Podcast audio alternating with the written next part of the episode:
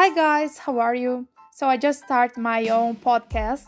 It's called Brightcast. So I would like to introduce to you bright new ideas about business, about marketing, about innovation, about art, disruptive things, disruptive ideas, new concepts, and new things about life, new thoughts. So this podcast is all about innovation and creativity. I'm a marketing professional and also an entrepreneur for more than 10 years now. I have my MBA in marketing and entrepreneurship, and now I'm studying to get a new MBA abroad. So it will be really nice to, to have you as a, an audience.